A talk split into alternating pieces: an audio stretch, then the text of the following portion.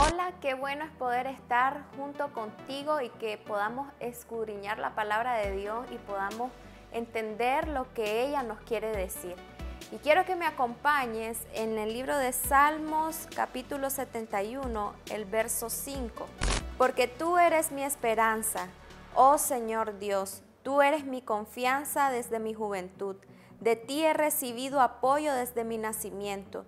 Tú eres el que me sacó del seno de mi madre. Para ti es de continuo mi alabanza.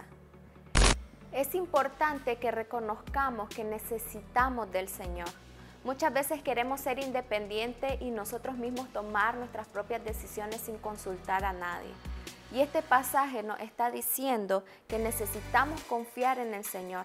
Y muchas veces esto no es difícil porque hemos sido defraudados por muchas personas en la que hemos confiado.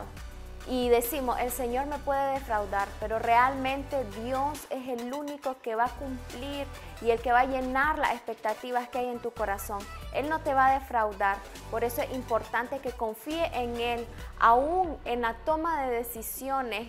Debes de preguntarle a Él, Señor, ¿esto es lo que tú quieres que yo haga? Pero también vemos que el Señor ha cuidado de nosotros desde que estamos en el vientre de nuestra madre. Él ya preparó un destino para nosotros, Él ya tiene un futuro, el cual Él lo preparó desde antes de la fundación del mundo. Y es necesario que reconozcamos de que los caminos de Él son mejores que nuestros propios caminos y que Él ya tiene una visión más amplia de lo que va a hacer con nosotros.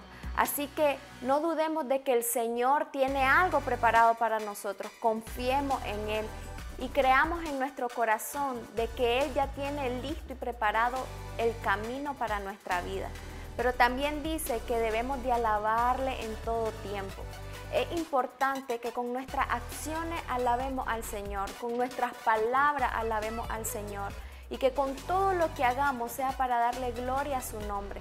Seamos íntegros, confiemos en el Señor, Creamos en la palabra que Él soltó desde que estábamos en el vientre de nuestra madre.